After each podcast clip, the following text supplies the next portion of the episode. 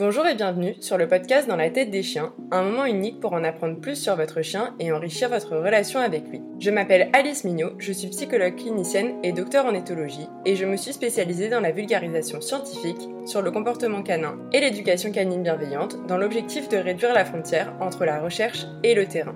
En parallèle de ce podcast, j'anime donc des webinaires d'éthologie appliquée aux chiens de compagnie et de médiation animale et du suivi individuel en éducation canine, en présentiel sur Lyon ou en visio. Si vous souhaitez soutenir le podcast, je vous invite à vous y abonner sur votre plateforme d'écoute et lui mettre 5 étoiles, voire un petit commentaire, afin de me donner du courage et de la visibilité. Vous pouvez aussi le partager à votre entourage ou des personnes qui ont encore un peu de mal avec l'éducation positive. Et si vous voulez soutenir financièrement le podcast, c'est maintenant possible sur Tipeee avec des tips mensuels. C'est quelques euros pour vous, mais pour moi ça veut dire beaucoup. Et de rien si vous avez la chanson dans la tête. Toutes les informations se trouvent dans la description de l'épisode. Bonne écoute On continue donc sur Tonton Roger, donc dans la continuité du premier épisode que je vous invite à écouter si vous ne l'avez pas fait. Pour rappel, tonton Roger, c'est donc l'incarnation de la personne qui sait tout sur tout et particulièrement sur votre chien, qui se permet de donner son avis, qui souvent prône une éducation coercitive, et surtout vous fait passer pour quelqu'un qui ne comprend pas son propre chien. Cette personne a évidemment toujours raison et se base sur des connaissances bien passées ou entendues au coin du PMU par un autre Roger. L'objectif de ces épisodes, c'est de vous donner des tips pour répondre de façon pédagogique ou de pouvoir mettre fin à une discussion. Le but, c'est aussi de vous montrer que vous n'êtes pas seul et que malheureusement, des tontons Roger, il y en a beaucoup. Dans le premier épisode, on a donc parlé de moi les chiens j'en ai toujours eu, du c'est qu'un chien, de la phobie, des friandises, de la fausse hiérarchie. Aujourd'hui, on va parler de violence plus ou moins ordinaire, du manque de fermeté, d'incompréhension du comportement canin et de nos interactions, et on finira sur l'anxiété de séparation, parce qu'on connaît plein de réflexions de donc pour commencer sur les violences éducatives, j'avais fait un épisode sur les violences éducatives ordinaires il y a pas très longtemps. Là, on va parler de violence au sens général. Donc ça commence par faut lui mettre une baffe sinon elle comprendra jamais, tape là avec un journal ça lui fera pas de mal, elle recommencera plus. Ça vaut un coup de journal sur le cul, ça fait de mal à personne, un bon coup de pied aux fesses et il arrêtera de gueuler. Alors, pour rappel, l'utilisation de l'éducation coercitive et plus globalement de violences physiques et ou psychologiques en éducation cause potentiellement de la peur ou du stress en comparaison à une méthode positive. Avec ce type d'éducation, on a d'ailleurs d'autres signes de mal-être tels que l'augmentation de l'agression, de peur généralisée, d'apathie et de comportement d'évitement, une hypervigilance des chiens, de la peur de la nouveauté et de la reluctance pour l'exploration. Tout ça, c'est lié au fait qu'avec l'utilisation de méthodes coercitives et de violences physiques ou psychologiques, on va rien apprendre au chien. On va pas lui apprendre à quoi faire surtout à la place du comportement. Et on n'apprendra pas non plus du coup à son humain à comment faire pour trouver des comportements alternatifs. Donc ces techniques aversives, elles sont forcément moins efficaces que les techniques positives dans l'enseignement des comportements souhaités. Deuxième partie des violences, il faut qu'il ait peur pour revenir, pour qu'il t'écoute et te respecte, il doit avoir peur de toi. Alors l'utilisation de la peur, du coup, comme de la violence physique ou psychologique, n'est pas tolérable. Un chien peureux aura tendance à nous fuir plutôt qu'à nous faire confiance et évidemment à développer d'autres comportements indésirés à côté. Je voulais faire un petit point sur le ça fait de mal à personne, moi j'ai été élevé avec des punitions et pourtant on s'aime. C'est pas parce que je lui ai mis des petites tapes qu'il ne m'aime pas, une bonne tape n'a jamais tué personne, habitue-le à la violence, il est trop fragile. Donc là, je vais reprendre les écrits euh, de la docteure Muriel Salmona dont j'avais déjà parlé euh, dans mon épisode sur les violences éducatives ordinaires. Donc pour rappel, elle est psychiatre, psychotraumatologue et présidente de l'association Mémoire traumatique et victimologie. Dans cet épisode, vous avez cité toute une partie où elle parle des personnes qui légitimisent du coup les violences éducatives ordinaires par le fait qu'ils ont été eux-mêmes corrigés par leurs propres parents, entre guillemets, pour leur plus grand bien. Donc pour rappel, dans la violence intrafamiliale, euh, donc dans laquelle j'inclus du coup les violences physiques dites graves et les violences dites ordinaires, les comportements agressifs sont fortement liés au fait d'avoir subi des violences. L'OMS en 2010 a reconnu que le facteur principal pour commettre des violences ou en subir, c'était d'en avoir déjà subi. Donc non, se dire qu'on peut faire subir des violences parce que nous-mêmes on a subi des violences et que ça nous a rien fait, c'est faux. Moi, je vous conseille vivement d'aller voir un psychologue si vous pensez ça ou de conseiller à ces gens de parler de leur traumatisme. C'est important et c'est pas entre guillemets normal de dire que on a subi des violences et que ça nous a rien fait, ça nous a forcément fait quelque chose. Peut-être que c'est pas quelque chose qu'on voit à l'heure actuelle, mais ça forcément affecte nos relations, nos façons de percevoir la violence, etc. Quelqu'un m'a cité, punchline de son tonton Roger, un chien ne doit bouger que sur commande. Bien évidemment, un non, le chien est un être vivant et non pas un esclave. Là est toute la différence.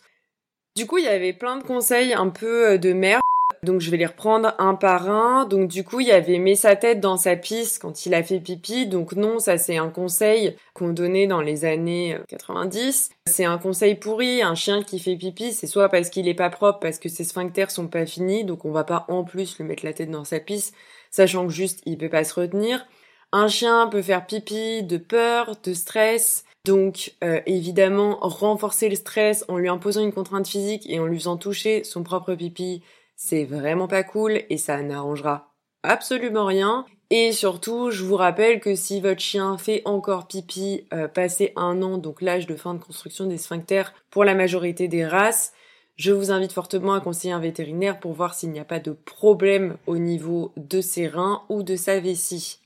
Deuxième conseil de il faut tirer sur le collier, sinon il ne comprendra pas. Donc je connais pas le contexte.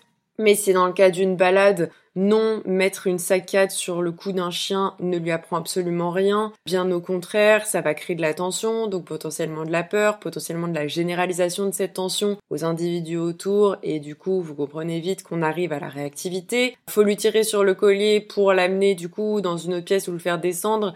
Pareil, tout ce qui est contrainte physique, tout ce qui est mettre sa main à côté de la tête de son chien pour le contraindre, je ne vous conseille pas. On peut très bien apprendre en positif à un chien à descendre du lit ou du canapé. On peut lui apprendre à aller au panier. Vraiment, je ne vous conseille pas d'en rentrer dans un jeu de contrainte avec votre chien.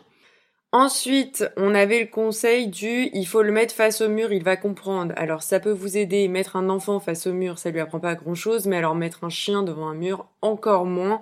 Et le fameux attache-le à un arbre qui nous fiche la paix. Alors, c'est difficile la gestion du statique pour les chiens. Moi, c'est quelque chose que je suis amenée à gérer en consultation d'éducation assez souvent.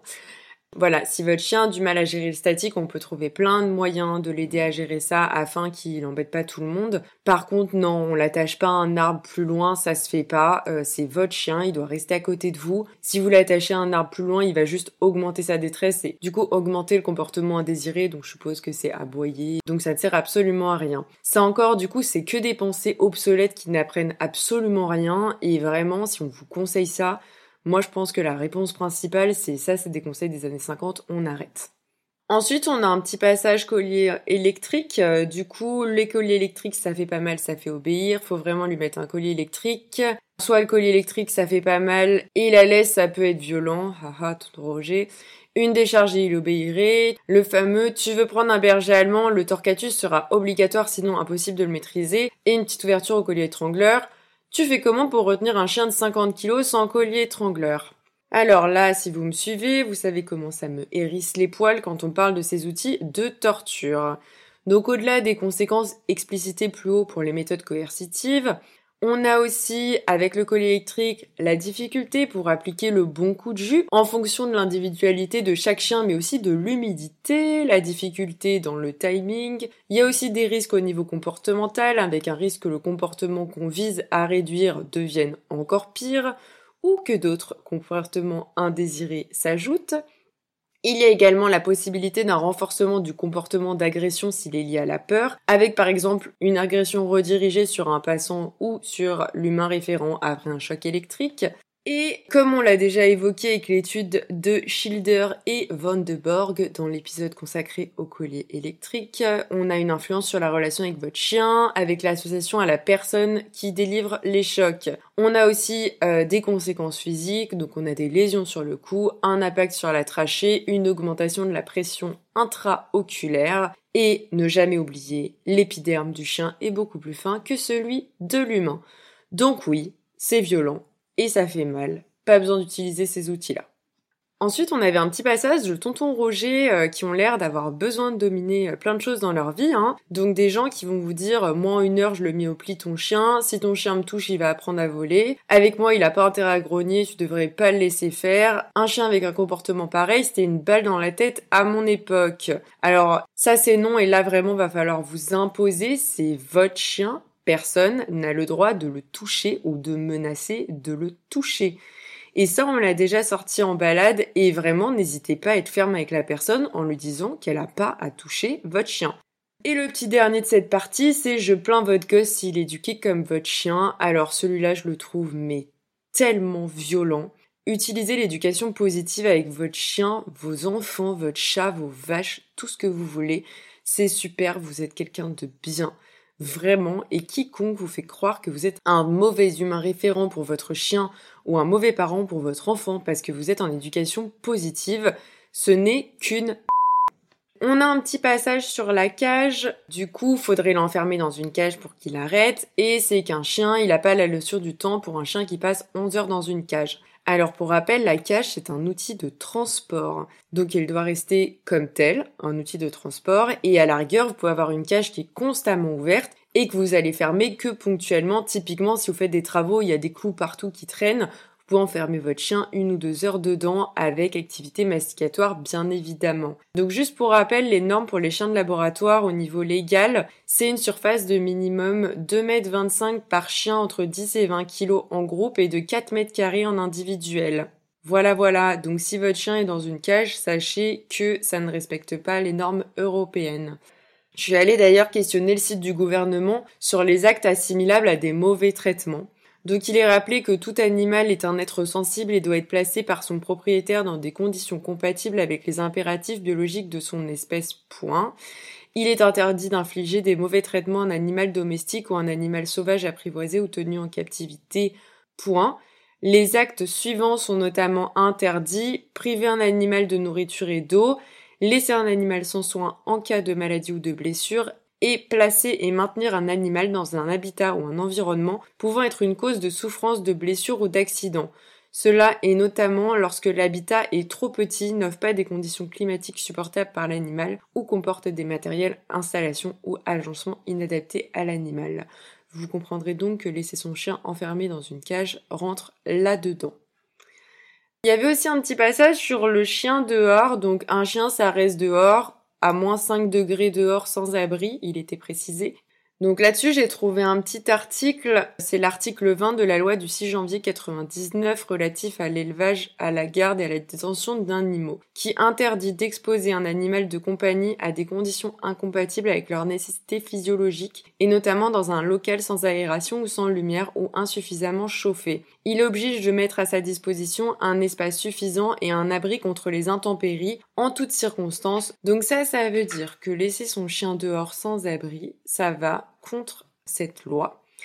Et j'ai trouvé un petit article du code wallon du coup du bien-être des animaux qui dit que tout animal détenu en extérieur dispose d'un abri naturel ou artificiel pouvant le préserver des effets néfastes du vent, du soleil et de la pluie. Donc ça, ça veut dire que si vous voulez laisser votre chien dehors, et c'est possible s'il a été habitué, etc., euh, et qu'évidemment il fait pas trop froid ou trop chaud, il doit avoir un abri. C'est dans la loi.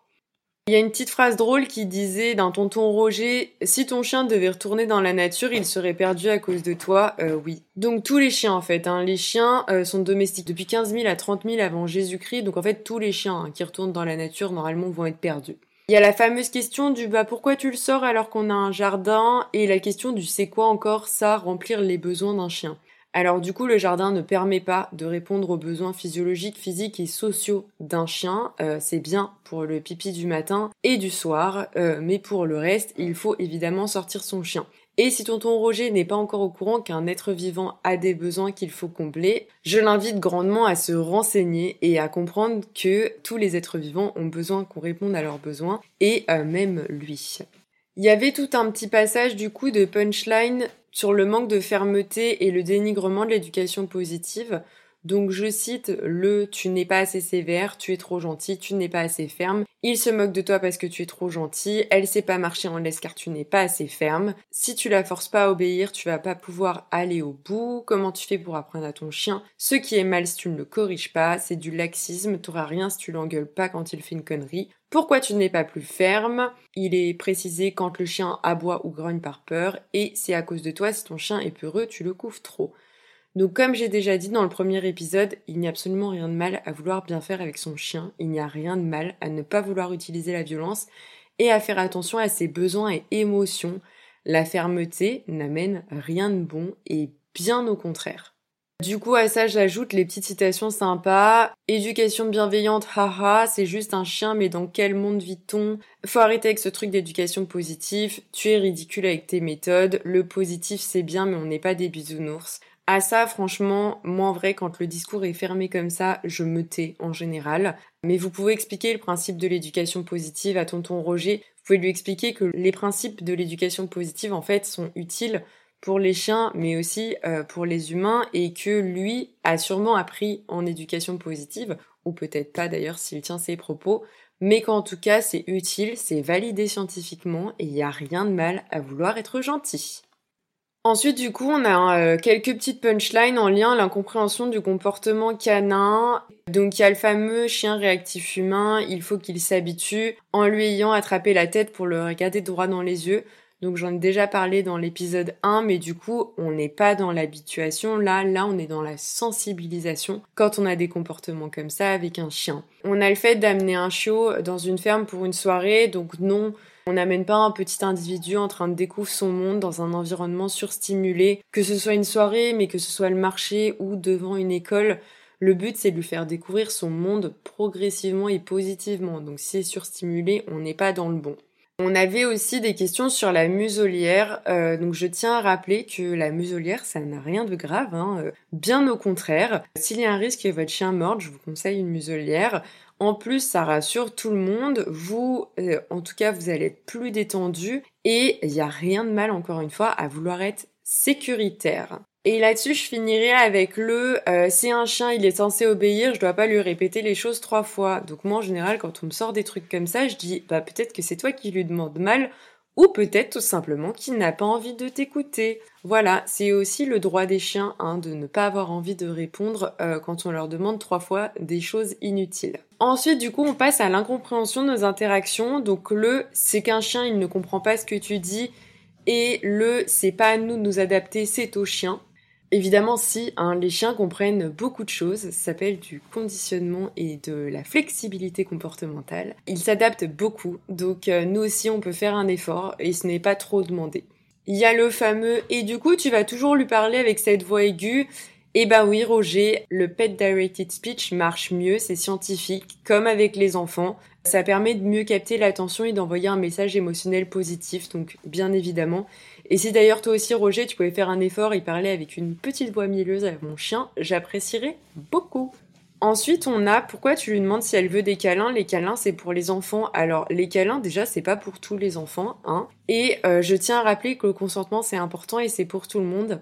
Rappelez à Roger que le consentement, c'est important tout simplement et que non, on ne touche pas un autre individu euh, qui n'en a pas forcément envie et on peut lui demander est-ce que tu veux un câlin? Et l'individu, que ce soit un chien, un enfant ou une femme, peut dire non, et le non doit être accepté, Roger.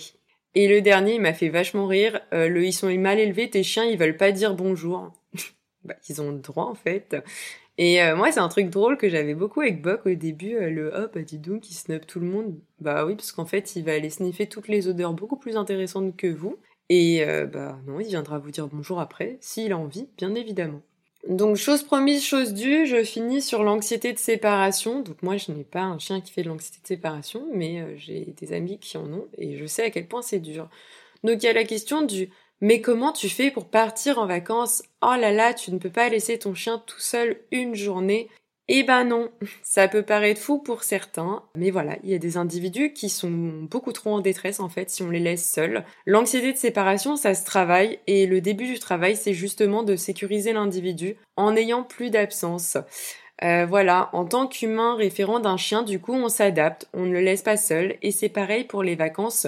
C'est chiant, mais en fait, même quand on a un chien qui fait pas d'anxiété de séparation, on s'organise en fonction de son chien parce qu'ils vont pas tout simplement prendre leurs petites pattes et leurs valises et être autonomes et trouver une pension tout seul.